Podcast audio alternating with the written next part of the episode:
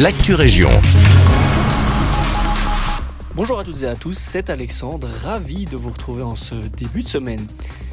On commence justement cette semaine à Nivelles où le corps musical ACLO est en pleine préparation d'une seconde édition des sons animés.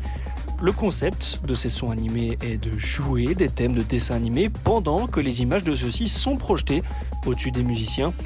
En 2019, le corps avait réussi à attirer plus de 2000 curieux et compte bien rééditer la chose avec une édition améliorée et un répertoire complètement renouvelé. Cette année, vous aurez la chance d'écouter ou réécouter pour certains les thèmes de Spirit, Peter Pan ou encore d'Aladin. Au programme des 8 et 9 avril prochains, trois séances qui se tiendront au Walks Hall. Le 8 avril d'abord à 18h30 et le lendemain à 11h et 15h. Les places, au prix de 7 euros chacune, sont d'ores et déjà disponibles sur le site du corps musical nivellois et partent comme des petits pains, donc n'attendez plus. Après le compte, petite révolution qui devrait en ravir plus d'un, la commune lance ses premiers budgets participatifs. Bonne nouvelle donc pour le citoyen brennois qui pourra suggérer des idées à sa ville et peut-être les voir se concrétiser grâce aux 50 000 euros dédiés à cette fin. Deux enveloppes distinctes ont été réservées. La première sera gérée par la cellule environnement et liée au développement rural de l'entité, tandis que la seconde sera gérée par la cellule participation citoyenne pour laisser libre cours à l'imagination des citoyens. Alors que ce budget doit être voté aujourd'hui lors du conseil communal, précisons que les projets concernés devront être d'intérêt général et à portée collective.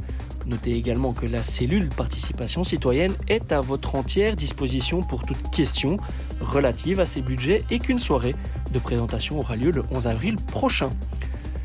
Enfin, on termine ce tour de province à Lannes où se déroulera prochainement la plus grande chasse aux bières du monde, rien que ça.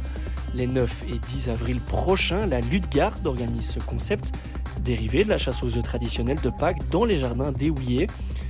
L'événement a connu un tel engouement l'année dernière qu'une seconde date a dû être rajoutée au programme.